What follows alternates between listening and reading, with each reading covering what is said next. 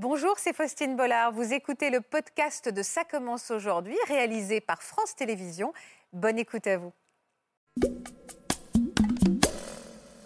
On a commencé à beaucoup discuter sur les réseaux et puis on s'entendait bien. C'est vrai qu'au final, c'était pas du tout la même personne. Bon, ce qu'il m'a dit exactement, c'est je suis un homme, j'ai des besoins.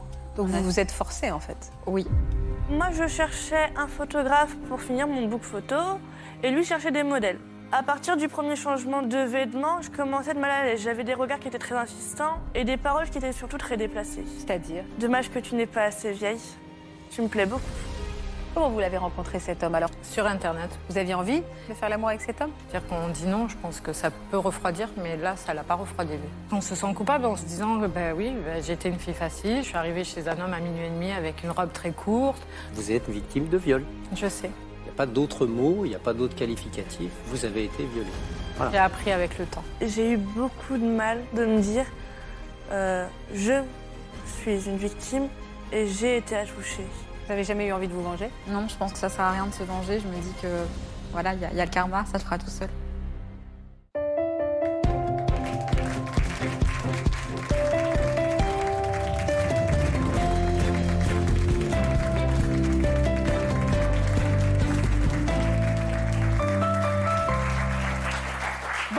Tous et merci de passer cet après-midi en notre compagnie. On parle souvent des rencontres sur Internet, dans Ça commence aujourd'hui, vous le savez, vous qui nous êtes fidèles.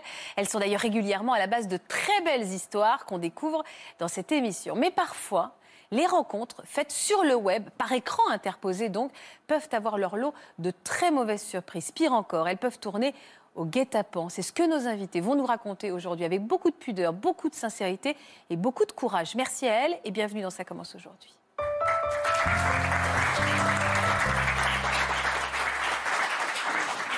Et donc merci Sabrina, Mathilde, Manon, merci infiniment d'avoir accepté de témoigner sur ce plateau. C'est compliqué de revenir sur ces événements de, de votre vie. C'est difficile d'en parler aujourd'hui, Sabrina?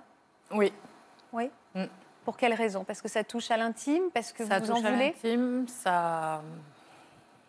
Une part de nous part Oui. aussi. oui. Mm. Quelque chose se- peut se briser aussi. On culpabilise également d'avoir fait confiance à un homme qu'on a juste rencontré sur Internet, Mathilde? Ah bah oui, complètement. Et puis euh, on se sent un peu bête. On se demande pourquoi est-ce qu'on s'est pas rendu compte de certaines choses avant. Et puis, euh, bah, si, c'est- enfin, si on pouvait faire les choses différemment, on les referait différemment. Bien sûr. Et c'est pour que ça n'arrive plus que vous êtes là, vous, entre autres, Manon? Oui, pour faire comprendre et pour euh, montrer que Internet c'est joli, mais qu'il y a un envers du décor, c'est souvent le cas. Mm. Et euh, parler aussi de, de nos expériences surtout. Alors, vous allez nous faire part de votre expérience et nos deux experts de leur expertise. Donc, d'abord, Christelle Albaret qui nous accompagne régulièrement. Bonjour Christelle, à vos côtés, Maître Marc Gégère. Bonjour. Marc, que vous connaissez bien, merci d'avoir accepté d'accompagner aussi psychologiquement nos invités, parce que c'est difficile de revenir évidemment sur ces, ces événements.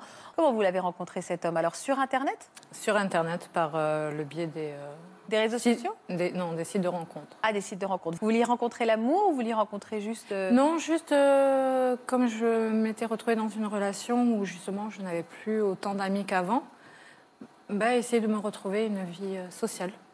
Puisqu'en plus j'étais dans un métier où je travaillais seule et souvent avec des personnes âgées, donc difficile de se faire un- des Un amis ou un réseau qui sera adapté à mon âge. Quoi. Je comprends. Alors cet homme-là, c'est lui qui est venu à vous? C'est vous qui a, c'est lui qui a liké? Comment on fait? On po- non, on poque plus maintenant. Alors là, dans, à ce moment-là, non, on likait pas, c'est la personne qui venait parler ou nous qui allons parler aux gens. Et là, c'est lui qui est venu vous C'est parler lui qui est venu me parler. Comment il vous a abordé Vous vous en souvenez? Coucou, bonjour, ça va? Euh, T'as l'air bien charmante sur les photos. euh, Peut-on faire connaissance? Là, vous avez compris qu'en tout cas, il ne cherchait pas une relation très amicale. Il était dans la séduction. Voilà, euh, de suite avec le mot charmante, on sait que c'est. euh, Oui. Voilà. Euh, vous avez répondu? J'ai répondu oui. Vous avez commencé à discuter? Voilà, tout à fait. Il était sympathique. Sympathique, bonjour, ça va, tous les jours, le petit texto pour me dire euh, comment vas-tu, euh, passe une bonne journée. euh. C'est ça qui est assez insidieux hein, dans ces rapports au départ euh, sur la toile, c'est que les gens ne sont pas trop envahissants, parce que ça ne reste que sur le téléphone, Voilà. l'ordinateur ou le téléphone. Mais il y a cette petite présence quotidienne qui fait ça, que c'est fait- charmant, c'est agréable, c'est un peu addictif. On, on regarde si on a le petit message de temps en temps. On se sent moins seul, puis on reprend un peu confiance en soi. C'est ce qui s'est passé pour vous. Tout à fait. Ça a duré combien de temps avant que vous vous rencontriez vraiment? Bien trois semaines à moi, quand même. Oui, donc c'était devenu En plus, je une routine. Voilà, en plus, je travaillais euh, pas mal. J'avais très peu de temps pour moi. Ouais. Euh, je sais qu'au bout de trois semaines, un mois, il voulait qu'on se voit. J'ai dit, bah, écoute, euh, pas de souci, j'ai euh, une pause de 10 minutes à un quart d'heure, euh, le temps d'un café, dans un café euh, à tel endroit. Il m'a dit, oui, pas de souci, il est venu. Il était comme vous l'imaginiez? Comme sur la photo. Il vous plaisait un petit peu? Voilà. Oui, dit, euh, ça changeait les idées un peu. Puis voilà, on va pas. je dirais, comme on me disait, fais, oh, tente, on verra bien. Et, euh, Bien sûr, si ça se trouve, ça pouvait aboutir à une Voilà. vraie histoire. Alors, quand est-ce que les choses ont dérapé, en fait? Ça s'est dérapé un peu plus dans la soirée. Parce que ce jour-là, euh, je l'avais vu vite fait 10 minutes, un quart d'heure. Et le soir, je, je devais retrouver des amis pour une soirée célibataire, justement. Ouais. Et euh, tout le long du repas, il m'a dit Ouais, j'aimerais bien te revoir, j'aimerais bien que tu passes à la maison après ta soirée pour qu'on discute. Et je lui dis Ok, je veux bien, mais ça sera que pour discuter. Je t'attends pas à plus. euh, je ne me sens pas capable encore. euh, D'avoir une relation intime avec Voilà. qui que ce soit. Vous vous êtes interrogé de savoir si c'était pas dangereux mais si. d'aller chez un garçon Si, que vous si. connaissiez à peine, finalement, et qui sortait de nulle part C'est ça, si, si. En plus, euh, vu la tenue où je suis sortie du restaurant, je me suis dit c'est peut-être pas le moment d'y aller avec cette tenue-là parce que ça peut être ambigu ou Vous étiez habillé comment? En robe très, très, très courte et sexy, quoi. Oui, sexy, même si, encore une fois, il n'y a aucun lien entre une agression sexuelle et la tenue d'une femme. Oui. Je tiens à le Oui, préciser. Ma question, voilà. ma question n'était pas forcément à droite, mais c'était pour savoir si lui aurait pu mal l'interpréter. Mais je rappelle qu'il n'y a aucun lien, vous auriez pu arriver même nu, rien ne justifie une agression Oui. sexuelle. Je sais. Donc vous êtes arrivé, euh, tout de suite vous avez senti que... Non, pas de suite. Au début, il m'a dit tu veux boire quoi? Il m'a proposé l'alcool. J'ai dit non, je ne bois pas.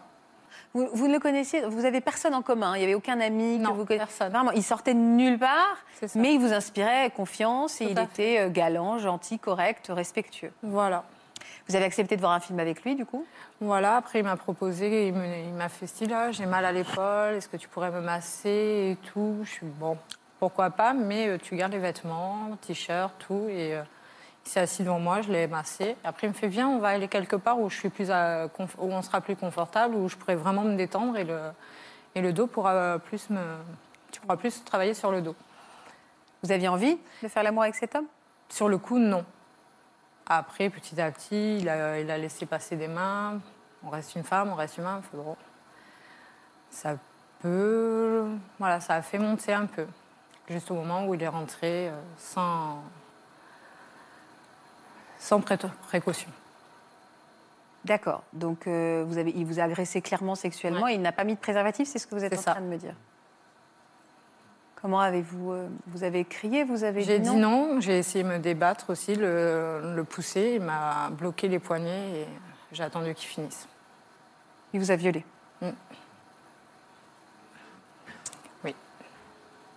Ça a été dur au début.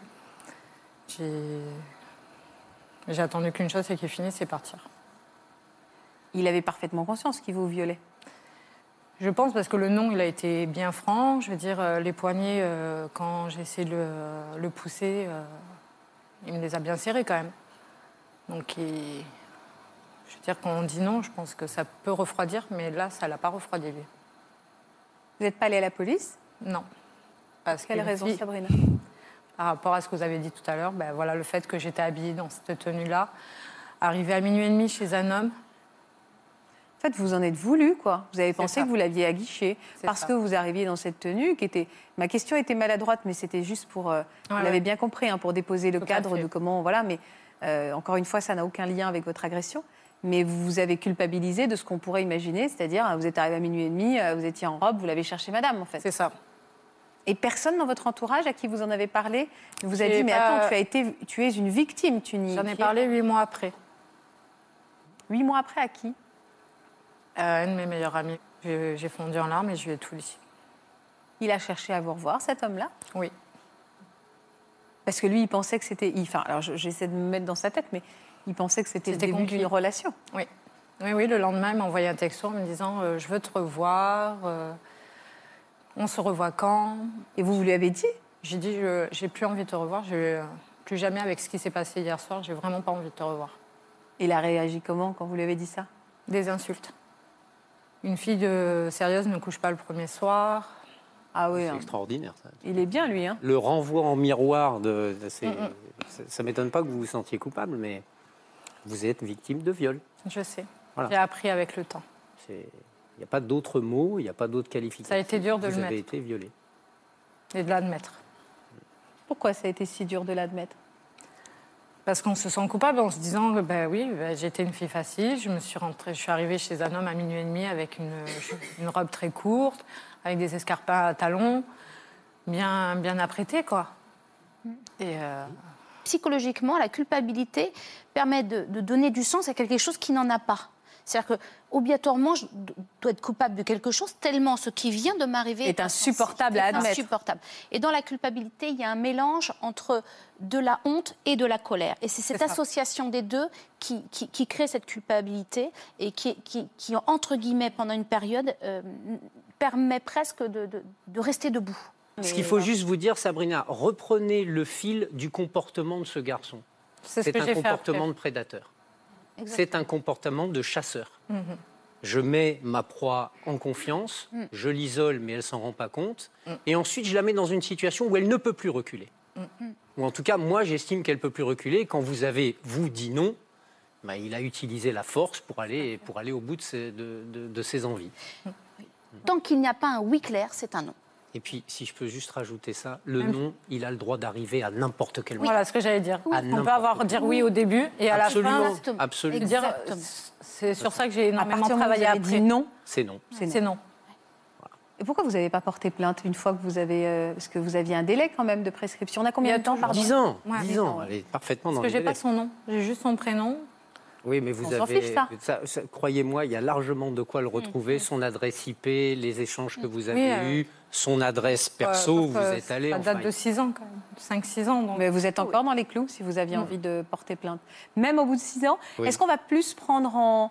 en, euh, on va dire, porter plus d'attention à une plainte euh, d'un viol qui s'est passé euh, trois mois avant, deux mois avant ou la nuit dernière, qu'à une plainte de six ans Ou si aujourd'hui Sabrina se présente dans un commissariat, elle sera entendue, écoutée, prise au sérieux? Alors, euh, aujourd'hui, les, les policiers sont plus formés à l'idée que le traumatisme est tel qu'il faut parfois beaucoup de temps pour arriver à ce que la parole se libère. Euh, il est évident que plus le, plus le viol, j'allais dire, est avec violence, crapuleux, etc., plus la plainte, elle est immédiate. Et quand c'est justement dans un contexte où il y a eu une emprise intellectuelle comme ça, il arrive souvent qu'on mette beaucoup de temps avant de déclencher. Ouais. Mais moi, je défends euh, quotidiennement des jeunes femmes qui déposent plainte un an, trois ans, cinq ans, huit ans, et je ne vous parle pas des mineurs qui ont été violés enfants et qui viennent me voir alors qu'elles ont 25 ans et qu'elles viennent de déposer plainte. Donc, euh, c'est pas un écueil. C'est pas un écueil. Vous l'avez, vous l'avez jamais revu cet homme? Si. Si? Il est revenu à la charge euh, ouais, quasiment un an après. De quelle manière Toujours Gentiment la même, Toujours la même manière, gentiment, coucou, comment vas-tu? Une fois, deux fois, trois fois, quatre fois, cinq fois, six fois. Et vous Sur, euh, quasiment, je répondais pas, quasiment sur tous les euh, sites euh, où j'étais in- inscrite. Mais alors? Jusqu'au jour où je lui ai dit, bah, écoute, euh, oui, ça va. Il me fait, ouais, j'aimerais bien te voir. Je fais, ouais, moi aussi. Je euh, on s'est vu. Vous lui avez dit, vous m'avez violé, enfin, tu m'as violé Je lui ai pas dit qu'il m'avait violée parce que j'ai réalisé beaucoup plus tard Ouais. le mot sur, euh, sur ce qui s'est passé, mais je lui ai dit qu'il avait été irrespectueux avec moi, que le fait que j'avais dit non, il aurait dû arrêter. Et quand j'ai vu dans ses yeux qu'il n'y avait aucun regret, j'ai dit bah, au moins je suis contente, je lui ai dit ce que je pensais. Ça vous a fait du bien de lui dire? Oui. Qu'est- Qu'est-ce que, comment est-ce que vous avez réussi à refaire confiance à un homme déjà depuis? Difficilement. Oui. Difficilement. Et vous retenez quoi alors de cette histoire? De- Outre ce traumatisme Bah, déjà, je me suis enlevée de tout ce qui est site de rencontre. Ouais. Je préfère laisser faire le naturel maintenant. Je veux dire, euh, sortir avec des amis, faire, de- faire euh, des activités ensemble. Ça vous a rendu plus méfiante, plus parano aussi? Pas parano, plus méfiante. Comment vous réagissez à ce que vous entendez, Manon Mathilde À son histoire? J'ai beaucoup de similitudes. Ça, ça me prend à la gorge. Et euh, pareil, j'ai eu beaucoup de mal, au bout de deux ans, de me dire euh, je suis une victime et j'ai été attouchée. Enfin, j'ai eu des attouchements. Pourquoi Le, mot attouchement. Pourquoi c'est si difficile de dire j'ai eu beaucoup de mal à accepter que j'avais été victime? Pourquoi c'est si compliqué à accepter, Manon? Bah pareil, moi ça a été pour une séance photo, c'était complètement, c'était dans un contexte qui était déjà différent, c'était pas pour la rencontre euh, amical ou plus, c'était vraiment professionnel. Et euh, c'est vrai qu'à ce moment-là, en aucun cas, je me suis. J'aurais pu me méfier, en fait. Et euh, me dire que pendant une séance auto, on peut avoir des attouchements, voire un viol, parce que ça peut arriver. J'ai jamais réussi à en prendre conscience jusqu'au jour où mon mari est venu me voir et il m'a dit C'est ça, c'est regarde, regarde-toi dans un miroir et comprends. Et c'est le fait aussi d'y être allé délibérément. C'est ça qui doit être très ça. compliqué En pour fait, vous. C'est vous dites, si vous mais voulez- j'y suis allé. Donc, quelque Tout part, est est-ce basé que sur la confusion. on a tous le même... con- Enfin, malheureusement, et les femmes ne sont pas les dernières à avoir cette conception du viol qui consiste à dire une victime n'a en aucun cas n'agit dans l'opération qui va amener au viol. Donc à partir du moment où c'est moi qui provoque la rencontre, à partir du moment où c'est moi qui passe le coup de téléphone, où c'est moi qui accepte d'aller au rendez-vous, il ne peut pas y avoir viol puisque je suis partie prenante à ce qui s'est passé. Et c'est une conception, j'allais dire, complètement archaïque de- du viol. Le viol, c'est refuser, enfin forcer quelqu'un alors qu'elle n'est pas d'accord pour avoir une relation sexuelle, quel que soit le contexte et les circonstances dans lesquelles on est amené à se retrouver dans cette situation-là. Et c'est ça qui pose un vrai problème souvent aux femmes que de se dire mais il ne peut pas y avoir de viol puisque j'y suis allé de moi-même. Et c'est ça qui est difficile à accepter. Mais bien sûr, parce qu'on a tous la conception du violeur qui vous attrape au coin d'un bois, qui vous traîne par les cheveux, qui vous fracasse la tête et qui vous viole. Mais c'est pas que ça le viol. À partir du moment où on a dit non, c'est un viol. Mathilde, vous, votre maman est dans le public et, et, euh, merci de votre confiance, madame. Je sais que c'est compliqué, mais c'est vrai que c'est une histoire qui est différente parce qu'elle s'est vraiment étalée dans le temps. C'est une vraie grand- grande histoire, euh, mais où vraiment on peut parler d'un homme à deux visages, quoi. Oui. On peut vraiment dire ça. Ça a commencé malgré tout sur une- avec une rencontre euh, sur, euh, sur les réseaux sociaux, c'est ça, sur Facebook, je crois. Oui, c'était ça, oui. Donc au début, c'est né une relation euh, à distance? Bah, au début, c'était simplement amical, mais au final, on a commencé à discuter vraiment tellement souvent qu'on a décidé de faire des, des séances de Skype ensemble pour, euh, enfin, pour se voir euh, bah, à Ouais. distance, vu qu'on ne pouvait pas se voir en vrai, Bah, on était vraiment loin. On, a pas- on passait tout notre temps sur Skype, on dormait sur Skype pour euh, rester ensemble. Ah, J'ai eu des très grands amoureux qui faisaient ça, c'est-à-dire qu'ils laissaient allumer, vous endormiez, vous laissez allumer l'écran, vous aviez l'impression de dormir avec lui. C'est ça, oui. Oui, c'est ça. Donc ben voilà, et puis ça a duré euh, comme ça pendant neuf mois à distance. Et puis au bout de neuf mois, il a décidé de venir me rejoindre euh, là où j'habitais. Donc euh, il est venu et euh, c'est vrai qu'au final, c'était pas du tout la même personne euh, bah, dans la vie réelle et euh, à distance en fait. Donc la première semaine, ça se passait très bien et au bout de la deuxième semaine, ça a commencé à se dégrader et il était très euh, possessif. euh, il fallait qu'il décide de tout. Vous étiez au courant, vous, Daniel? Comment vous Oui, voyez arriver à cette relation? Eh ben déjà, euh, quand j'ai vu euh, la relation qu'elle avait euh, par Skype, je lui ai dit euh, c'est pas du tout un truc sain. Mais Ah bon? euh, oui, parce que je voyais venir, mais elle me disait c'est parce que tu le connais pas. C'est vrai, je le connaissais pas, mais j'avais pas du tout, du tout confiance. Vous en- avez une mauvaise intuition de maman. C'est ça, c'est Ce ça. garçon-là, vous ne le sentiez pas. Non, je le connaissais pas, je l'avais jamais vu, mais je le sentais pas du tout. Donc j'essayais de la raisonner, mais à cet âge-là, bah, c'est difficile parce que bon bah, on n'est pas. Vous n'aviez euh, pas 20 ans, en fait. hein. J'avais 17 ans. 17 ans, elle 17 ans, avait, oui. donc euh, voilà. C'est difficile. Et plus vous alliez lui dire non, plus elle allait se C'est ça, jeter dans ses c'est bras. ça. Donc j'ai voulu essayer de la raisonner, essayer de l'écouter, euh, lui expliquer que c'était pas du tout euh, bien ce qu'elle était en train de faire parce qu'elle ne le connaissait pas. Donc, euh, mais bon. Et c'était mon premier copain, j'en avais jamais eu avant, donc j'étais vraiment dans. Pour moi, c'était vraiment beau en fait. Enfin, je vivais un truc génial avec quelqu'un qui m'aimait et puis je l'aimais aussi et ça m'a fait, enfin, ça m'a laissé imaginer plein de belles choses. Eh ben non, pour le coup, euh, pas du tout. Au bout de la deuxième semaine, euh, il avait déjà plus aucune patience. Euh, il était euh, très jaloux, très possessif. Je pouvais pas aller faire des courses toute seule, par exemple, ou juste sortir parce qu'on sait jamais si euh, à la caisse je tombe sur un caissier et non une caissière. Enfin, des choses comme ça. Donc il vous a enfermé, en fait. Oui. Il m'a empêché de continuer à parler à mes amis, donc les amis qu'on avait en commun. Il les a tous. Ben, j'ai supprimé mon compte Facebook. Je n'avais plus aucun contact avec mes amis. Donc au début, c'était uniquement les amis masculins.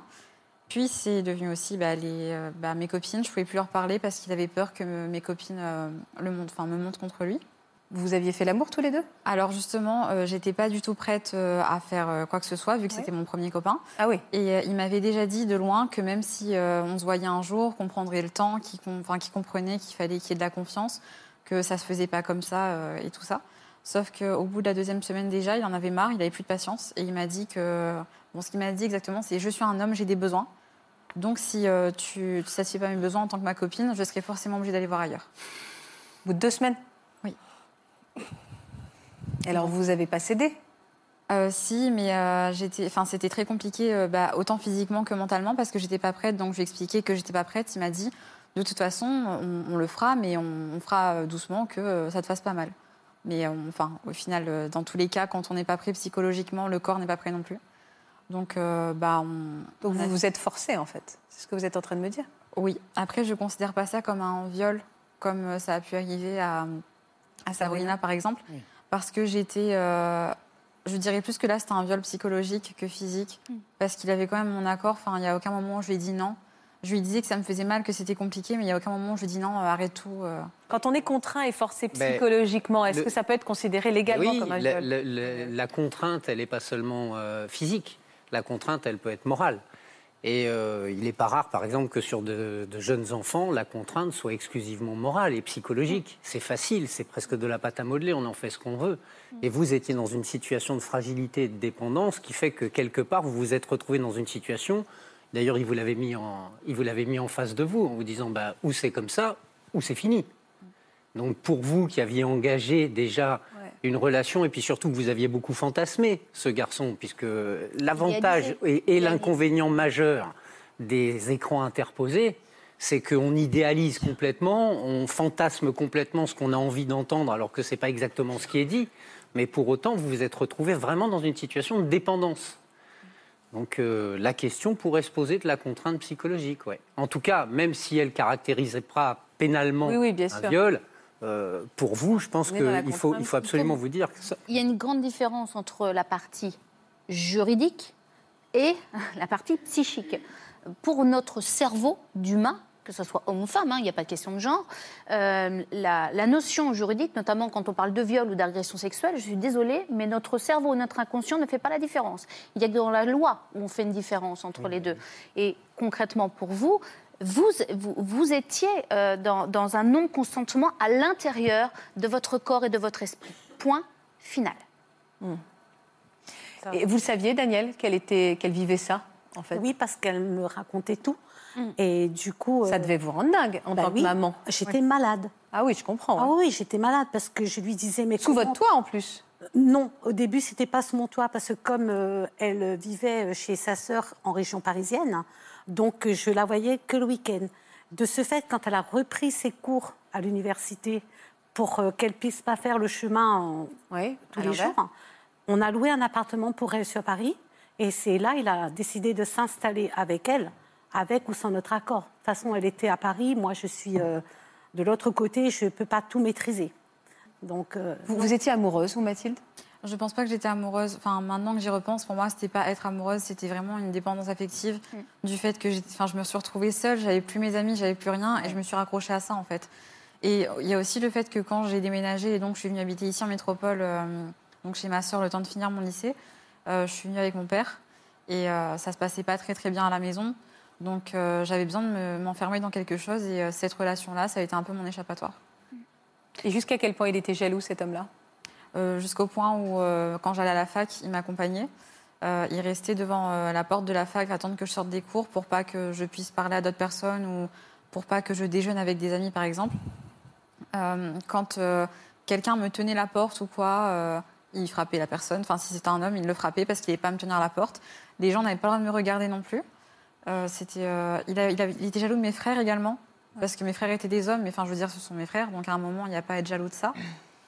Et puis, euh, il y a aussi le fait que j'avais euh, pris un chaton pour euh, me faire du bien euh, psychologiquement et tout ça. Euh, J'ai vu un psy qui m'a dit que prendre un chaton me ferait du bien et qu'il était également jaloux du chaton et qu'il lui faisait la misère, donc j'ai eu beaucoup de mal avec ça. Ah oui, donc on est- ça allait très Oui, très loin. là, là, c'est pathologique, grand là, pervers narcissique. Ah oui, grand pervers Mais euh, narcissique. de haut niveau. oui. Comment vous êtes sortie de cette histoire, Mathilde?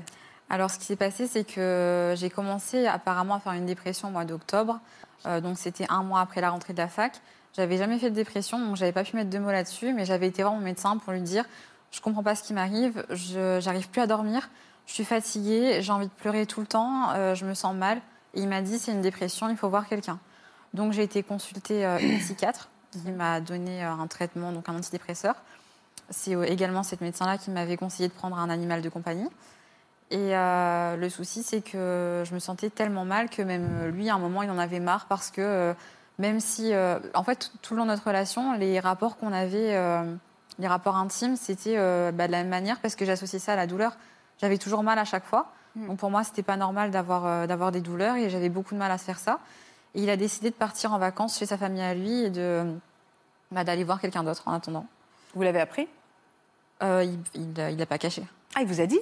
Euh, il avait des relations sexuelles avec une autre fille parce que euh, ça marchait pas avec vous, quoi. Oui, et c'était surtout que c'était euh, la copine d'un membre de sa famille, donc euh, chez qui il restait, donc il avait aucun souci avec ça. Et j'ai accepté parce que je voulais pas le perdre. Et ce qui fait que moi, à ce moment-là, vu que je me sentais vraiment très mal, je suis allée voir ma mère avec mon chat également pour le déposer chez elle parce que j'en avais marre de, de voir ce pauvre, enfin ce petit chat-là se faire, se faire agresser pour rien. Et à ce moment-là, ma mère et ma sœur, elles m'ont vu tellement mal que déjà, elles ont pris tous mes antidépresseurs et elles les ont virés parce qu'elles me voyaient beaucoup trop mal et elles pensaient que ça allait pas aider grand-chose. Et elles ont décidé de lui envoyer un SMS avec mon téléphone Comme si c'était vous, en Oui. se faisant passer pour vous C'est En ça. disant quoi Sors de ma vie euh, euh, que c'était terminé, que j'en pouvais plus, que je me sentais mal. euh, Enfin voilà. Donc elles m'ont demandé mon accord. J'ai dit oui, même si c'était compliqué. Moi, j'aurais pas eu la force de le faire. Donc elles l'ont fait pour moi. Vous l'avez laissé faire? Oui. Vous l'avez écrit quoi exactement, Daniel? Ben, je lui ai écrit tout simplement qu'il fallait qu'il arrête euh, de, venir la voir parce qu'elle était en train de déprimer. Et même, comme je disais, euh, elle euh, était prête au suicide même, hein, tellement qu'elle n'était pas bien. Donc je lui ai dit de rester chez lui et que s'il revenait, il aurait eu affaire à ses frères parce que là, il faut vraiment qu'il s'éloigne. Donc après, ce qu'il lui a répondu, j'ai j'ai pas trop vu sur son téléphone. Mais toujours est-il qu'il est plus venu du tout pendant un certain temps. Et après, il a refait une apparition. Donc, euh, Il a refait, il a, il a répondu quoi, Mathilde, à ce, à ce texto? Bonne continuation. On va très bien, bon débarras, non? Bah oui. Sauf que vous étiez très amoureuse, en souffrance, c'était plus compliqué. Vous étiez contente quelque part quand il vous a dit bonne continuation Vous avez dit, je suis peut-être sortie de là-dedans? Oui, j'étais soulagée parce que je me suis rendu compte, en fait, euh, enfin, je suis quelqu'un qui adore lire, c'est ma passion, c'est lire. Et euh, je suis quelqu'un qui lit beaucoup de romans d'amour. Et je me suis rendu compte que tout ce que je voyais ça, dans les romans d'amour, eh ben, c'était ce que je rêvais d'avoir et que c'était pas du tout ce que j'avais. Donc je me suis dit, ben, c'est bien parce qu'au moins là, c'est terminé, c'était pas de l'amour. Je me suis rendu compte que c'était une dépendance et que c'était pas de l'amour. Et que je savais qu'il m'aurait fallu un peu de temps, mais euh, je me... j'étais avec ma maman, donc j'avais arrêté mes études à ce moment-là. Euh, je restais avec ma maman et puis on sortait un petit peu, on faisait des choses ensemble, ça me faisait beaucoup de bien. Et il est revenu quand alors, cet homme-là? Un mois plus tard. Ah, il il est arrivé un longtemps. mois. Bah oui, il a... mais je m'attendais pas du tout. C'est-à-dire que ma mère, elle travaillait, euh, moi j'étais en train de dormir un matin et on, était... on avait la maison en travaux à ce moment-là. Donc la maison était déverrouillée et il y avait quelqu'un qui faisait les travaux à l'étage de la maison. Moi, je dormais au rez-de-chaussée. Et euh, en fait, il est entré dans ma chambre. Sauf que euh, ça faisait déjà un mois que j'avais plus de nouvelles, qu'on ne se parlait plus et que je m'attendais pas du tout à ce que ça se passe comme ça. Et quand je l'ai vu, donc j'ai eu peur, je me suis, bah, je me suis levée. Je lui ai demandé de sortir, enfin le temps que je m'habille. Et je l'ai mis directement à la porte. Et euh, j'ai tellement crié, enfin j'étais vraiment énervée et je voulais pas du tout qu'il soit là, que le- la personne qui faisait les travaux est descendue pour me demander qu'est-ce qui se passe. Donc je lui ai expliqué qu'il avait rien à faire, que c'était mon ex, euh, que qu'il avait rien à faire chez moi. Et en fait, ce jour-là, il avait emmené euh, une tente, euh, des boîtes de conserve, et enfin de quoi survivre pour camper dans mon jardin jusqu'à ce que je décide de repartir avec lui. Il s'est installé dans votre jardin? Il n'a pas eu le temps parce que le mari de ma mère, donc qui est chasseur, lui a dit Tu sais très bien ce qu'on a dans la maison. Ici, on ne fait pas camping ni hôtel. Tu t'en vas. Donc, euh, ben, il- forcément, euh, il, est eu- parti Il a eu peur sur le coup. Il est parti, mais sa mère, à lui, a téléphoné à la mienne qui était au boulot pour dire euh, voilà, il y, euh, y a mon fils qui est euh, qui est par chez vous. Déjà qu'il a galéré pour venir jusqu'à chez vous parce qu'on est dans un endroit où il n'y a pas de transport en commun. Il a galéré pour venir jusqu'à chez vous et là, vous le mettez dehors, euh, quand même malpropre, après tout ce qu'il a fait pour vous, alors qu'il n'avait absolument rien fait. Euh, il, a- il va se suicider. c'était du chantage. Elle a continué à m'appeler du fait que j'ai plus du tout décroché. Euh, J'ai dit de toute façon, moi, je ne peux pas discuter avec vous. Je vous connais pas, je vous ai jamais vu, je ne sais pas ce qu'il vous a raconté. En tout cas, pour moi, j'ai rien à vous dire. Et puis, de, Et puis, plus jamais de nouvelles. Que vous inspire cette histoire, Marc? Ben, en fait, c'est vraiment, ben, Christelle le disait tout à l'heure, c'est c'est un cas pathologique. C'est un vrai pervers narcissique. Et je dis vrai parce qu'on utilise tellement Ce mot de façon terme, un peu euh, galvaudée. ah, voilà. Donc là, pour le coup, On effectivement, on a tous les, tous les éléments constitutifs du pervers narcissique, avec les doubles, triples discours, l'isolement de sa victime, ensuite la culpabilisation de la victime, tout ça La toujours en miroir. Voilà. on a la totale. Donc c'est vrai que c'était. euh, bah, je suis content que vous en soyez sorti. Ce que je souhaite rappeler par rapport à ça, c'est que euh, vous avez noté cette notion de, de- de dépendance affective. Euh, pareil, ce terme, on n'arrête pas de le dire, dépendance affective, donc on oublie sou- souvent ce qu'il contient. Il y a une notion, en fait, de- d'addiction. C'est-à-dire qu'en fait, la per- la- le, le pervers narcissique arrive à se rendre euh, presque indispensable, même quand il fait mal. Et ça, c'est à prendre en compte. Et il y a une partie de vous qui, qui- qui- qui a, envie hein, de se défaire de ça, mais qui n'en a plus la force. Parce qu'on est comme, vous voyez, c'est, je sais pas, comme un boa qui, vous, qui, qui- qui est là, qui est autour de vous, mais pour lequel vous n'avez plus la force de vous défaire. D'où l'importance des proches pour pouvoir aider les personnes qui sont, euh, si vous sentez que vous avez quelqu'un qui, qui est en proie comme ça, aidez-le pour que la personne puisse sortir de là. Parce qu'elle va se laisser, entre guillemets, à un moment donné, euh, aider, mais elle ne pourra plus le faire par elle-même. Et surtout, aucune culpabilité, parce que très sincèrement, lorsqu'on est proie d'un pervers narcissique dans de telles pathologies, en réalité, ce, ce qui vient chercher chez vous, hein, c'est tout ce qu'il n'a pas euh, chez lui. Et il est tellement... euh, il n'y a pas d'amour, il n'y a pas d'affect, il n'y a pas d'émotion. Et, et ce qu'il détruit chez vous, c'est tout ce qu'il aimerait avoir en lui, mais qu'il n'aura jamais en magasin. Est-ce que vous avez eu peur qu'il revienne? Oui, j'ai eu tellement peur que j'ai euh, j'ai complètement arrêté en fait d'aller à la fac. J'y allais plus parce que euh, j'avais appris par, euh, par des gens que j'avais connus à la fac qu'ils venaient toujours à la fac pour m'attendre au cas où je revenais en Mm. fait. Et euh, apparemment, il avait pris un, app- un, un hôtel. Il était resté deux semaines à attendre que je revienne à la fac pour me parler ou je ne sais quoi. Et comme j'avais changé de numéro de téléphone, j'avais supprimé mes réseaux sociaux et tout ça, il avait plus, euh, enfin, plus possibilité de me contacter. Il m'attendait là-bas, donc j'ai arrêté. J'ai arrêté la fac à cause de ça. Oh là là. Et euh, bah, j'avais tellement peur que je m'enfermais tout le temps à clé dans la maison. Je faisais attention à qui venait. Et je suis repartie en vacances bah, l'été qui suivait. Et j'ai eu tellement peur de le recroiser ici que j'y suis restée en fait là-bas. Je suis restée là-bas. Je suis pas revenue. euh, je suis pas revenue de mes vacances en fait. J'ai repassé un an là-bas ensuite. Vous en êtes sortie aujourd'hui, Mathilde? Oui, euh, j'ai mis beaucoup de temps, mais depuis l'année dernière, euh, bah, ça va, ça va mieux. J'essaye de plus trop y penser. Vous avez vu des spécialistes qui vous ont accompagné dans votre reconstruction Oui, alors j'ai consulté euh, plusieurs psys avant de trouver euh, quelqu'un qui me convenait vraiment. Et puis euh, maintenant, je suis suivie donc par une psy par rapport à ça, parce que même si aujourd'hui ça va mieux, j'ai quand même quelques blocages dont j'arrive pas à me défaire. Ouais. Et, euh, Vous êtes célibataire aujourd'hui? Mais euh, j'avais rencontré quelqu'un l'année dernière, donc j'étais restée 4 ans toute seule suite à ça. Et l'année dernière, j'ai rencontré quelqu'un avec qui euh, j'avais envie d'essayer parce que c'était une personne euh, très gentille, très douce, euh, tout ça. Euh, pour le coup, c'était juste. euh, bon, c'était un gamin, c'est-à-dire qu'il avait, euh, d'autres- il avait une autre copine également à côté. Donc ça s'est mal terminé, mais c'est pas une relation qui, qui m'aura laissé des traces ou quoi. Juste, j'ai été déçue. Mais euh, c'est juste parce que c'était un gamin, mais il avait absolument rien de méchant ou rien de pervers Ouais. comme j'avais pu dire avant ça. Qu'est-ce que ça vous inspire maintenant, cette histoire? C'est horrible. C'est horrible. Il n'y a pas d'autre mot. Je, je me mets dans sa situation. Quand elle, quand elle, quand elle expliquait, je me mettais dans, dans sa peau. Enfin, j'essayais en tout cas. Et euh, je pense que le fait d'être parti pendant un an, six, enfin, se refaire une vie, ça a dû lui faire un grand soulagement, ça a dû se faire du bien. Et euh, voilà, après, de revenir en métropole, ça a dû être compliqué. Mais est-ce qu'aujourd'hui, tu as repris tes études ou... Euh, non, du coup, j'ai pas repris mes études, maintenant je travaille D'accord. Vous travaillez, vous travaillez dans quel... euh, en tant que secrétaire. D'accord, ok. Voilà. Vous vous sentez mieux dans votre peau aujourd'hui? Oui, bah, j'ai réussi à passer au-dessus de tout ça parce que je me suis mise à lire euh, d'autres choses que des romans d'amour. Euh, je me suis beaucoup euh, intéressée à tout ce qui est développement personnel, confiance en soi, euh, toutes ces choses-là. Euh, puis j'ai commencé à faire du yoga, à faire des séances de shiatsu, enfin, à vraiment tout faire pour me sentir mieux. Et puis, euh, ben, maintenant ça va. Et puis j'écris beaucoup, ça me permet de, de libérer ce qui va, ce qui va pas et aussi ce qui va bien. Vous écrivez quoi? Juste euh, tout ce que. Votre journal, en fait, un journal, quoi. En fait, j'écris euh, beaucoup de textes et puis euh, j'aime bien les publier ensuite et euh, avoir le retour des personnes. Il y a beaucoup de personnes qui me disent Ah ben, je comprends ce que tu ressens, que ce soit quand, enfin, quand ce sont des moments positifs ou négatifs. j'aime juste mettre des mots en fait sur ce que je ressens. Voilà, et partager et, et voir des gens qui ressentent la même chose, ça fait du bien. Une résilience par l'écriture. Voilà. Vous avez jamais eu envie de vous venger? Non, je pense que ça sert à rien de se venger. Je me dis que voilà, il y, a- il y a le karma, ça le fera tout seul.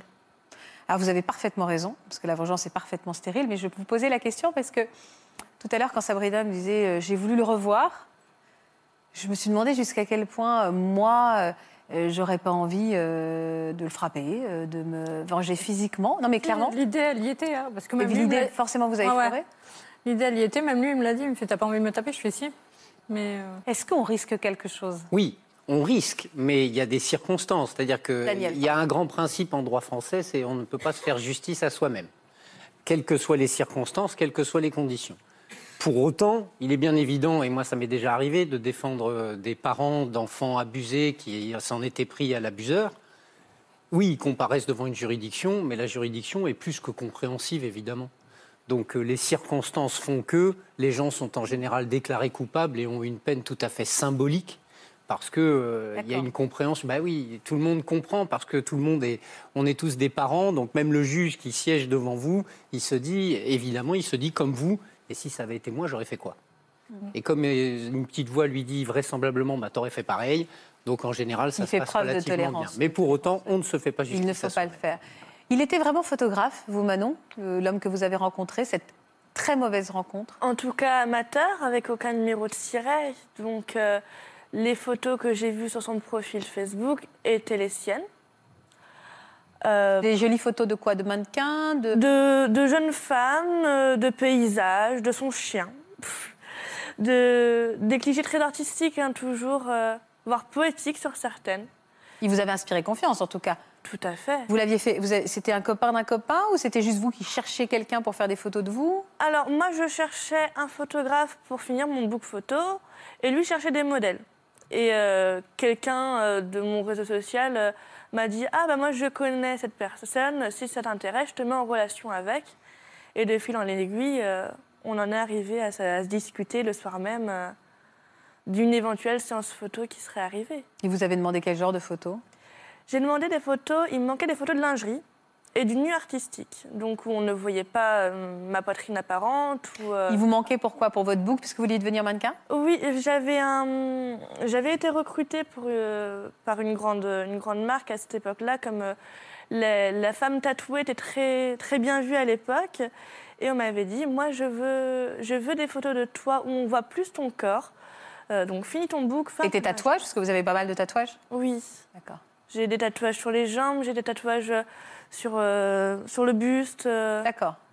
avec euh, chacune symbolique de ma vie. Et euh, la personne qui m'a pris en photo, euh, elle, c'était pas ça qui intéressait, hein, c'était pas forcément les tatouages. Mais vous aviez quel âge à l'époque, Manon? Je venais d'avoir 18 ans.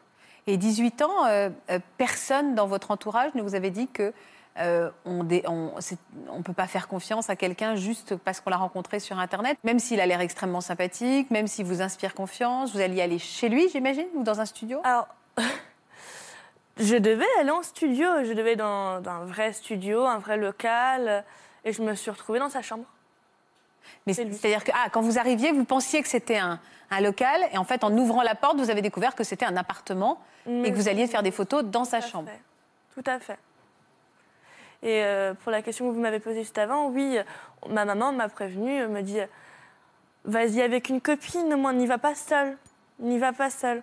À part que ça s'est fait sur le tas et que j'avais vraiment besoin de ces photos. Et euh, Elle n'a pas proposé de vous accompagner, votre mère? Non, non, non.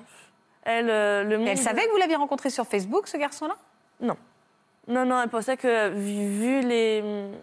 Comment ça s'appelle? Mon carnet d'adresse, elle pensait que c'était quelqu'un que j'avais déjà, avec, avec, avec qui j'avais déjà travaillé. En tant que maman, ça me rend dingue de- d'imaginer. Non, mais tous les mamans du monde doivent se dire la même chose en se disant Mon Dieu, euh, elle vous étiez tellement jeune, vous n'êtes pas forcément rendu compte. Mais nous, plus adultes, avec du recul, on se dit Oh, aller faire des photos chez, de nus ou de lingerie euh, chez n'importe qui euh, qu'on connaît par un, un Facebook. Les amis Facebook ne sont pas nos vrais amis. C'est ça, tout à Quand on fait. les rencontre. ouais. Et, euh, euh, je le dis tout à fait respectueusement de votre histoire. C'est juste que j'avais une pensée pour votre maman. hein. Mais euh, moi, avec deux ans de recul, je me dis la même chose que vous. Bah, bien euh, sûr, avec- vous avez 18 ans, besoin de ces photos, les choses vont vite.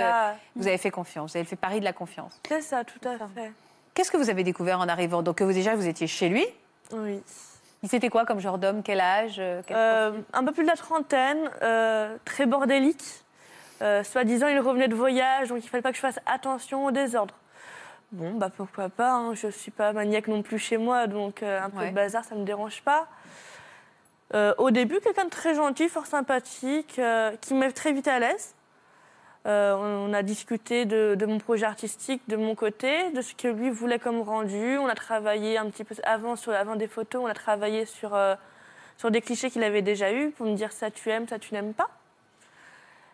Et euh, Il à vous inspirait confiance? Vous étiez à l'aise avec lui au moment où vous avez Au choisi début, photos oui, euh, très, très. Euh, j'avais eu un peu de mal, j'avais été un peu déçue sur le fait qu'on me dise on vient en studio et que tout compte fait, j'arrive chez une personne. Ça m'a rendu mal à l'aise, pas du fait. euh, bah, C'est une un- intimité chez quelqu'un. Voilà, c'est surtout de rentrer dans l'intimité de quelqu'un qui me dérangeait. Mais euh, pour le fait, après, je ne me rendais pas compte qu'il y aurait eu plus. Plus compliqué, enfin, ça, ça- ça- que ça allait se passer comme ça en tout Il cas. était d'accord avec votre envie de, enfin votre désir de, de votre degré de nudité, c'est-à-dire euh, le fait de vouloir poser en lingerie, euh, Ah, mais j'a- j'aurais été nue de, de- comme un verre, il aurait été heureux. parce qu'il vous poussait Oui. à vous déshabiller de plus en plus? Au début, j'ai commencé avec une tenue très simple, hein, très, enfin très simple, très soft, un petit body avec un petit short, euh, photo très classe, mais qui me manquait aussi et que je voulais avoir un petit peu pour me mettre en confiance. On se connaissait pas, donc euh, voir le rapport photographe-modèle. Puis ensuite, euh, on a passé à le volume supérieur de la lingerie, donc euh, soutien-gorge, culotte euh, ou, ou string, je sais plus. C'était la tenue euh, exacte en tout Vous cas. étiez pas mal à l'aise à ce moment-là, ça se passait encore bien? À partir du premier changement de, de vêtements, je commençais à être mal à l'aise. J'avais des regards qui étaient très insistants et des paroles qui étaient surtout très déplacées. C'est-à-dire quel genre de parole Dommage que tu n'es pas assez vieille. Tu me plais beaucoup. Et là, vous vous êtes pas dit, je vais re- juste reprendre euh, mon body, mes affaires, et je vais juste partir très vite de, ce de chez ce garçon? J'ai voulu. J'avais besoin de ces photos urgemment et Je puis. vous dispute pas, hein. c'est Non, juste non, du que tout, je- du vous tout. aviez 18 ans. Non, non, mais je dis ça parce que je le dis Oui, peut-être mais- avec virulence, mais c'est parce que je vois le truc arriver et ça me rend dingue C'est pour ça. vous. Quoi. À 18 ans, je m'en suis clairement pas rendu compte. Sur le coup, je m'en rendais pas compte. vous vouliez ces photos, hein, vous aviez Voilà, besoin de ces photos. Dans ma tête, c'était mes photos. J'avais pas, euh, je me disais, voilà, c'est un photographe, il est professionnel. Bon, il m'a menti sur un point, mais sur le reste, ça a l'air d'aller parce qu'il m'avait montré euh, quelques photos euh, des clichés qu'il venait de faire. Elles étaient sincèrement pas dégueulasses, en étant un peu crues. Euh, je me suis dit pourquoi pas aller plus loin euh, sans forcément me retrouver entièrement nue euh, à faire des photos de charme. Hein, c'est pas du tout ce que je cherchais. Et c'est ce qu'il vous a demandé, Manon? À la fin, oui. Et c'est ce qui s'est fait. C'est-à-dire, expliquez-moi. À un moment, après les, après les vêtements de lingerie, vous enfin, après que vous ayez porté de la lingerie, il a commencé à faire des remarques qui vous ont mis mal à l'aise? C'est ça. Euh, dommage que tu sois pas plus vieille, tu es tellement jolie, tu me plais beaucoup. Là, vous avez continué la séance photo? Oui, parce qu'il il s'est hum, les regards se sont adoucis. C'était plus très insistant à regarder ma poitrine, à, me faire tourner, parce qu'il m'a demandé un moment de tourner pour, me, pour regarder mon corps. Euh, il a insisté longuement sur mes fesses. Bon, elles, sont, elles ont rien d'exceptionnel en tout cas. Mais bon, euh, pourquoi pas Et euh, à un moment, il me dit Qu'est-ce que tu as dans ta valise exactement? Comme j'avais ramené une grosse valise, comme sur tous mes shootings, pour avoir vraiment du choix.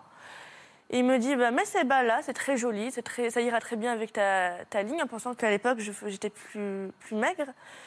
Euh, il me dit euh, Ah, cette culotte-là est super jolie, euh, ça rendrait un, effet très joli, comme ça avait des, des traits, des banderoles en fait. Et il me dit rien pour le haut. Donc sur le début, je, je garde la même lingerie de haut que j'avais juste avant. Et il me dit pourquoi pas essayer le bandage. Donc le bandage, c'est si vous connaissez un peu euh, les films euh, à la 50 nuances degrés, c'est avoir les mains attachées et être attaché dans le dos. Les mains attachées dans le dos en tout cas. Il vous a attaché? J'ai pas eu le choix. Ça veut dire quoi? Vous n'avez pas eu le choix, Manon?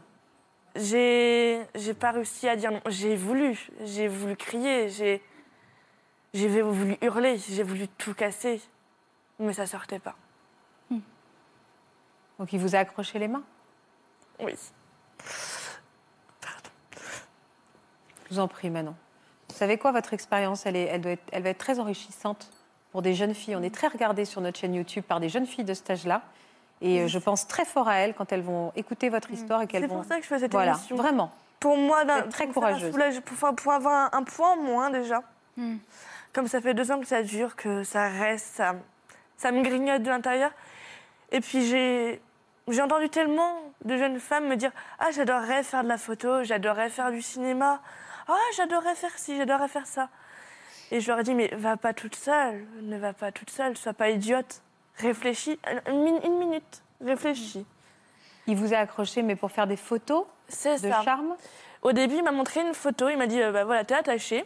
Donc je me suis retrouvée comme une idiote en mode saucisson. euh, Sous couvert de bondage. Et faire tomber progressivement les, les, défenses. défenses. C'est pas d'un coup. C'est ça. C'est pas euh, bonjour mademoiselle, vous êtes en jean basket, déshabillez-vous, on va faire des photos de charme. Exactement. Parce que vous Et- seriez parti des- en courant. C'est des limites qui sont franchies au à Petit à petit. Et quand les limites sont franchies, il y a une partie, de, de- on se dit, mais je, je ne peux plus dire non. Je peux plus reculer, j'ai dit Alors oui avant, fait- pourquoi je vais dire non à ça? Oui. Et alors, et ça je le dis, n'importe qui, à n'importe quel moment, on peut dire non et on doit dire non. Oui. On on, doit doit dire dire- on doit trouver la force quelque part au fond de nous, on l'a. Oui. hein. Oui, mais à 18 ans, c'est compliqué. C'est ça, c'est très compliqué. Mais jusqu'où il est allé euh, une fois que vous êtes retrouvé saucissonné, il a pris des photos de vous? Donc oui, il a pris des photos de moi. Donc euh, moi j'appelle ça la position du lapin. J'avais les genoux sur le matelas, la tête sur le matelas et les fesses en l'air. Donc en string, hein, je rappelle. Et à ce moment-là, il a retiré mon soutien-gorge. Donc j'étais seins nus. Enfin, avant de, de m'attacher, il a retiré mon soutien-gorge. Donc j'étais seins nus et euh, très mal à l'aise. hein. Il me met euh, sur le lit, il me dit bah bouge pas, euh, on va faire des photos comme ça, c'est très joli, c'est très artistique, ça te va très bien. bon, pourquoi pas. Sur le coup, je, je tilte. C'est je- dégradant en plus, comme oui, euh, je me suis sentie ouais. salie pendant quasiment deux ans après. Et un moment, je, je le sens poser quelque chose euh, sur sa table. Donc au début, je me dis qu'il va changer d'objectif, que voilà, on va prendre un, un plan plus large, en, tout en me disant vite que ça s'arrête. Puis en fait, non, c'est pas du tout un objectif qui est en train d'être changé, c'est qu'il vient sur le lit. Je sens euh, du poids sur le lit à l'arrière. Vous êtes, accro- vous êtes attaché, vous, là à ce je suis attachée, je peux pas bouger, j'arrive pas à hurler, et mon Dieu, que j'aurais voulu crier. Et je le sens arriver derrière moi, donc lui était habillé. hein. Euh, il se colle à moi. Euh, le niveau de, de- de- son pénis, en fait, à mes fesses. Et ses mains qui commencent à tout doucement me toucher. Donc au début, c'était le dos, puis la poitrine à, penser peut-être que j'y joue au boule parce qu'il m'a malaxé la poitrine pendant moins deux minutes, ça j'en suis sûre. Puis après, il a continué à descendre très doucement, donc ça me, ça me mettait en, en pression euh, au niveau de, du bas en fait. Euh, à partir de ce moment-là, je ne peux pas vous dire plus.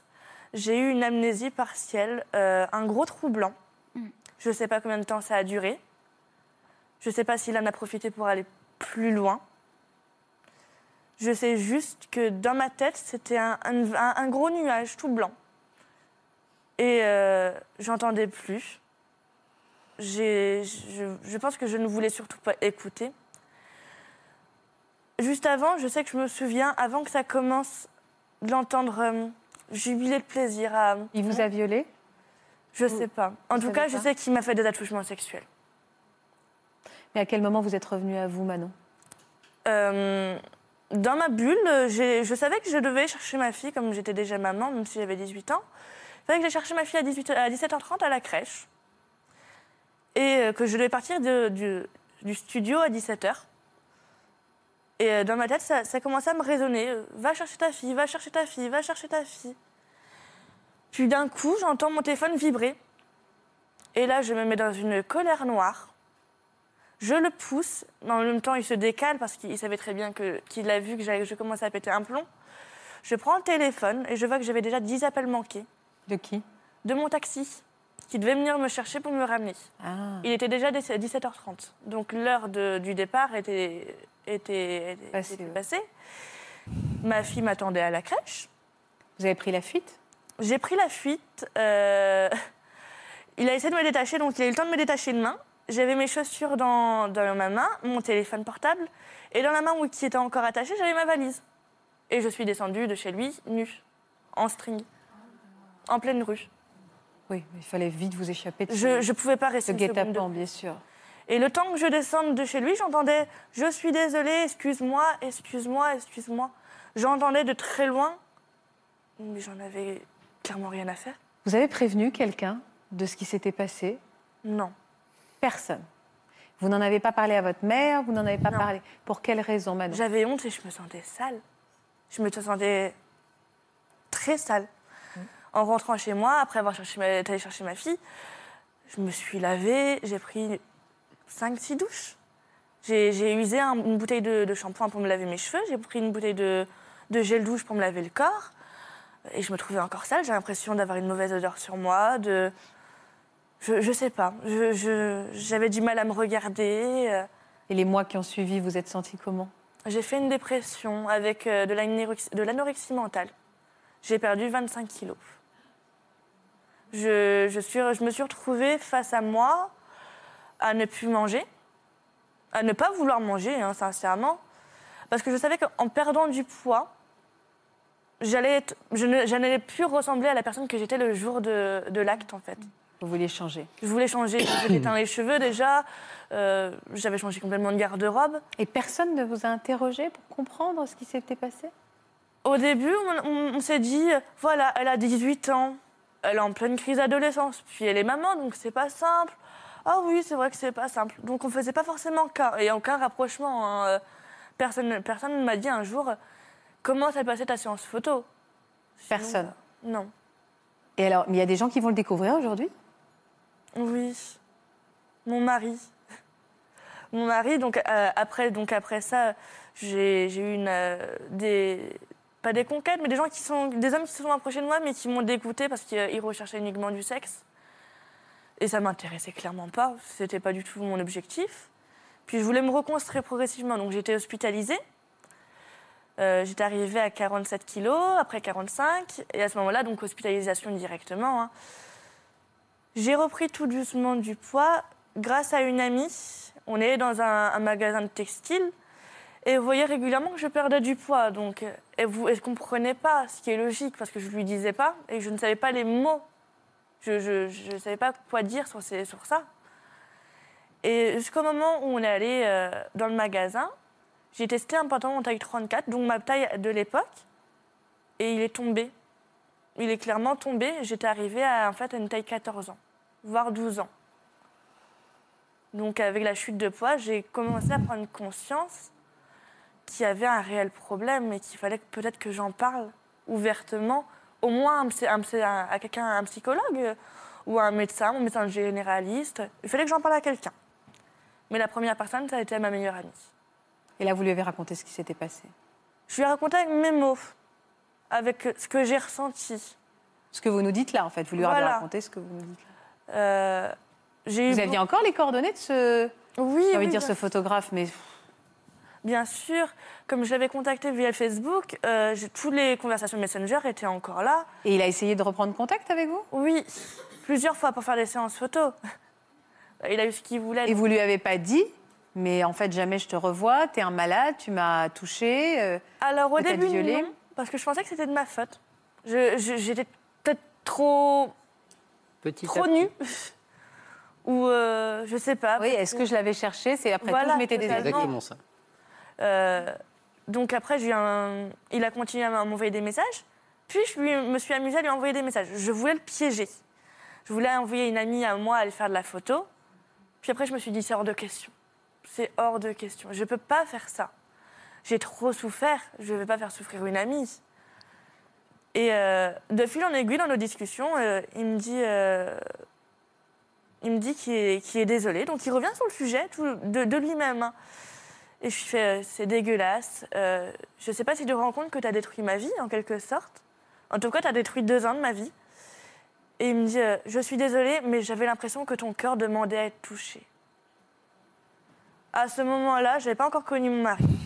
Mon appartement, c'est devenu une scène de, de guerre. J'ai tout cassé. J'ai tout cassé.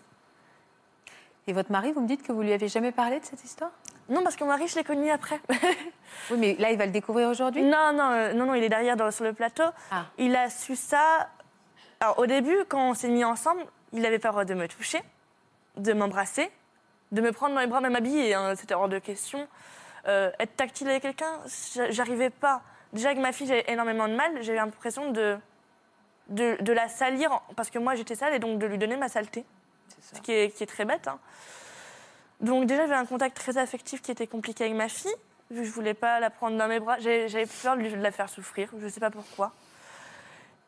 Et mon mari, au début, le- les, les huit premiers mois, en fait, je n'ai pas voulu avoir de, de rapport. En tout cas, les, les premiers mois et les premières semaines, c'était hors de question.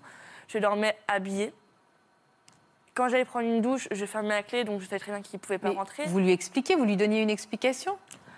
Euh, je lui explique que dans mon passé, donc ce qui est aussi réel, j'ai eu une, une, une, euh, une relation qui a très mal tourné, où j'ai eu un homme violent dans ma vie, et que j'ai beaucoup de mal en fait de, de me montrer nue. Et puis après la perte de poids que j'ai eue aussi, je me sentais pas encore capable euh, d'être d'être nue devant quelqu'un. C'était il y a combien de temps cette histoire C'était en décembre 2017. C'est très récent. Dans ma tête, ça reste très loin, mais en même temps très récent. Mais vous l'avez rencontré il y a... Jordan, bonjour Jordan. Bonjour. Vous l'avez rencontré il y a combien de temps Manon Ça fait un an et demi maintenant. Et vous êtes mariés très vite en fait? On s'est mariés le 27 octobre. ouais. Donc combien de temps après votre rencontre? Euh, bah, même pas un an. Vous avez c'est pas moi qui jugerai, hein, vous avez décelé euh, euh, tout de suite qu'il y avait cette, cette grande fragilité, ce malaise, quelque Bah, chose j'ai qu'il fallait senti, lui ouais, faire j'ai dire. quoi. senti qu'elle était renfermée. Et Au début, bah, je me suis pas douté parce que je me suis dit c'est nouveau, pour... bah, c'est nouveau, c'est... on vient de se mettre ensemble, donc je vais lui laisser le temps parce que quand on aime une femme, on la respecte. Donc je, je me suis dit je vais lui laisser le temps et tout. Et au fur et à mesure euh, des mois qui passaient, qui passaient, c'était toujours pareil. Donc au bout d'un moment, je me suis posé les questions. C'est pas, c'est pas, Pas normal, normal. qu'une femme se renferme sur elle-même comme ça en fait. Donc j'ai commencé à lui poser les questions, mais euh, elle m'a jamais répondu euh, réellement ce qui s'était vraiment passé en fait. Mais c'est-à-dire que là, vous l'avez, là, vous, son récit, Bah c'est je- là, c'est vraiment enfin l'histoire euh, au complet. parce que en elle gros, c'était elle des petits vous- morceaux, des quoi. petits morceaux. C'est la première fois que vous entendez vraiment. Là, oui, oui. ce qu'elle dit. C'est la première fois. ouais. Et ça a fait, ouais, ça fait quelque chose quand même. Même si j'étais pas avec à cette époque-là, euh, voilà quoi. Ça Et me là, vous touche. vous dites que ce- cet homme-là, euh, faut pas. Bah, J'aurais été là avant, honnêtement, je pense que, comme disait avant, on ne fait pas justice soi-même. Mais je pense que. Oui, c'est ça. Mais je comprends parce que vous l'entendez depuis tout à l'heure et je me dis de- c'est la première chose qui donner- traverse dans la vie, euh, dans la tête d'un homme qu'on a agressé quand on a agressé sa femme. C'est On est d'accord. le tuer cet homme-là en Je- fait. Je vais juste vous donner une phrase qui a été prononcée par le père d'une fille qui avait été violée quand elle était, elle était enfant par euh, un oncle. Elle a dit, il a dit dans un premier temps, moi je suis paysan, donc euh, le fusil il est à la maison. La première chose à laquelle j'ai pensé, c'est je vais aller prendre le fusil et je vais aller le tuer. Et j'ai réfléchi et je me suis dit que ma fille, elle n'avait pas besoin de vengeance, elle avait besoin de soutien. C'est ça, Voilà, exactement. tout est dit. La, roue tourne, comme on dit. Ah oui, mais ça, après, les montagnes se rencontrent. Voilà. d'accord. Vous avez plus de contact aujourd'hui avec cet homme? Non, non, tous les réseaux sociaux où on aurait pu être en contact ont été bloqués. Euh, j'ai changé de numéro de téléphone. Et on vous êtes sûr qu'il continue pas avec d'autres jeunes femmes? Si. Si. J'ai appris dernièrement qu'il y a moins d'un mois, enfin un peu plus d'un mois maintenant, il avait refait une séance photo avec une autre jeune femme qui venait d'être majeure. Donc, à- le jour de son anniversaire, en fait, le jour de ses 18 ans, euh, elle, euh, elle n'a pas eu la chance de, garder la culotte. Elle s'est fait violer. Et je l'ai appris il y a- il y a- il y a quelques semaines. Et vous n'avez pas envie de vous lier à elle pour aller porter plainte? En fait, moi, j'ai attendu beaucoup de temps déjà pour connaître, pour avoir des mots sur ma situation, parce que euh, c'était pas un viol, vu qu'il n'y avait pas pénétration. Mais en même temps, c'était pas une partie de carte, hein, euh, que je sois claire. Et euh, si j'allais devant la gendarmerie, moi, le problème, c'est que je ne souvenais pas de tout. Et que j'avais euh, très peur de parler à un homme euh, ouvertement, euh, tous les deux dans Ça, la je même comprends. pièce. Ça, je comprends. Qu'est-ce qu'on peut faire dans ces... Déjà, on peut, il peut y avoir viol quand il y a, un- quand il y a une pénétration, euh, Quelle qu'elle soit. quelle qu'elle De quel ordre que ce soit. De quel corps que ce soit, Voilà. c'est un viol. Absolument. Donc, si- alors, si vous avez subi des attouchements, même si c'était qu'avec les mains, Voilà, euh, une c'est un viol. Une pénétration, c'est un viol. Ça, c'est important que vous soyez Oui. consciente de ça. Peut-être que vous avez un moyen, parce que évidemment vous êtes encore un peu dans cette culpabilité, et cette espèce de pseudo-responsabilité, j'y suis pour quelque chose, etc. Il ne faut pas oublier qu'on baigne dans une société qui véhicule cette image-là, de la femme qui s'habille trop court, de la femme qui l'a bien cherché, etc. Il faut sortir de ça, mais on a encore quelques décennies à attendre, j'ai l'impression. Oui. Et peut-être que si vous, vous déposez pas plainte, peut-être que cette fille qui a vécu aussi des choses très difficiles va le faire. Et si elle le fait, vous serez amené vraisemblablement, vous, à être entendu dans ce cadre-là. Et peut-être que indirectement, vous pourrez aussi parler de votre histoire. Oui. Et si vous en éprouvez à ce moment-là le besoin, il faudra peut-être aussi déposer plainte et se joindre à ce qu'elle va faire. Peut-être contacter cette jeune femme en lui Oui. disant Je suis à ta disposition si tu as besoin de. Je Bah- vienne avec toi et que je rajoute à, à ta déposition. Qu'elle ne soit pas dans la même situation que vous, c'est-à-dire totalement isolée. Parce Oui. que si vous n'avez pas bougé, c'est votre isolement qui a fait aussi que vous n'avez pas pu bouger. Nous, maintenant, on a réussi à prendre contact. euh, après mon retour de Paris, on doit se voir pour déjà en parler. Je pense aussi extérioriser une certaine haine qu'on a toutes les deux, hein, parce que, comme on disait, il y a de la haine, il y a de la colère, il y a du mépris, il y a énormément de choses. Et euh, par la suite, à aller porter plainte, ça c'est sûr.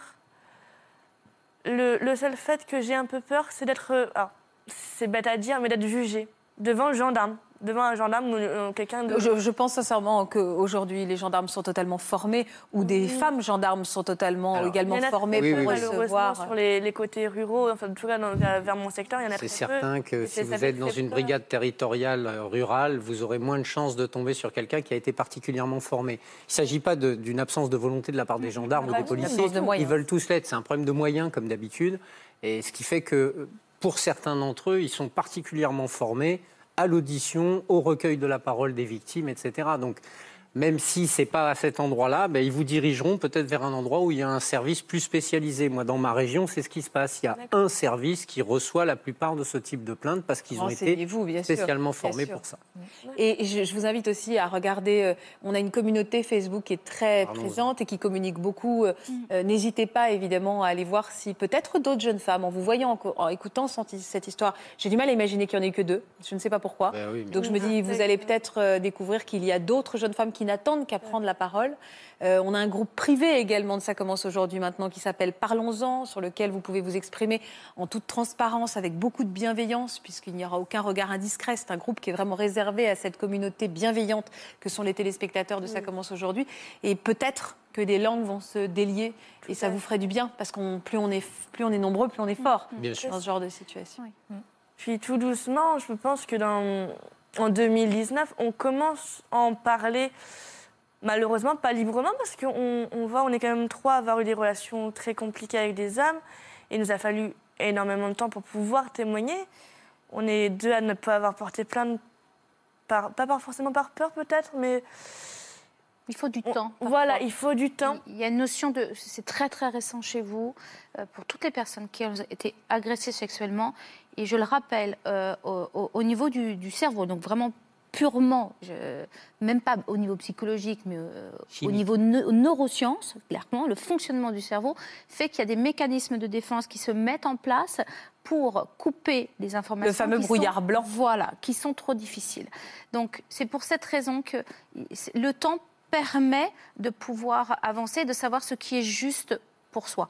Mais ce que je dis, c'est qu'en fait, euh, il y a l'agression euh, sexuelle sur le moment, mais en fait, c'est toute une vie en fait qui est euh, qui est modifiée sur le rapport à l'autre, le rapport à soi, le rapport avec ses enfants, le rapport avec son mari, le rapport professionnel. Et donc, prendre conscience qu'en fait, il est important de, porter plainte, de se réparer, euh, parce que parce que c'est ce qui va vous permettre de reprendre la mesure de votre vie. Et en effet, et là où je te rejoins, Marc, merci de l'avoir dit, la notion de, communauté, de personnes qui ont vécu la, même chose, ou en effet, comme vous l'avez dit, merci, qui, qui permet en fait de créer un lien parce que ce sont beaucoup plus fort et, ça renforce la mémoire qui, qui va vous permettre de dire non mais j'ai... euh, Parce qu'on voit, écouté bien votre histoire, il y a des moments où, en effet, on sent qu'il y a des coupures et c'est et- et- et c'est normal et ça va revenir. Donc, après, vous allez pouvoir savoir ce qui est juste pour vous. On va s'arrêter là, puisque on arrive à la fin de cette émission. Je voudrais vous féliciter tous les deux, toutes les trois, pour votre courage Mm. euh, très fort et pour les messages que vous avez voulu transmettre, puisque je sais que c'est le moteur principal de votre présence ici. Je vous remercie pour cette générosité Mm. et pour cette confiance. Je sais que c'était pas facile de parler de ce sujet. Merci beaucoup, en tout cas. Merci à toutes les trois. Je vous souhaite le meilleur pour la suite. Vous méritez vraiment, toutes. Merci à tous. Merci Marc. Merci Christelle. Merci à tout le public de Ça commence aujourd'hui. À vous, hein, notre communauté euh, qui nous suivait, qui nous regardait, nous encourageait, qui nous des sujets. On est vraiment sensible à cette communication tous ensemble. On commence à former une belle famille. Merci à tous. À demain sur France 2. Vous aussi venez témoigner dans Ça commence aujourd'hui. Votre histoire d'amour suscite l'admiration de tous. On vous dit même souvent qu'elle est digne d'un film. Votre rencontre était totalement inattendue, voire rocambolesque. Tout au long de votre vie de couple, vous avez fait face à un grand nombre de péripéties et de rebondissements en tout genre. Si vous êtes concerné, laissez-nous vos coordonnées au 01 53 84 34 20 ou par mail ou sur le Facebook de l'émission.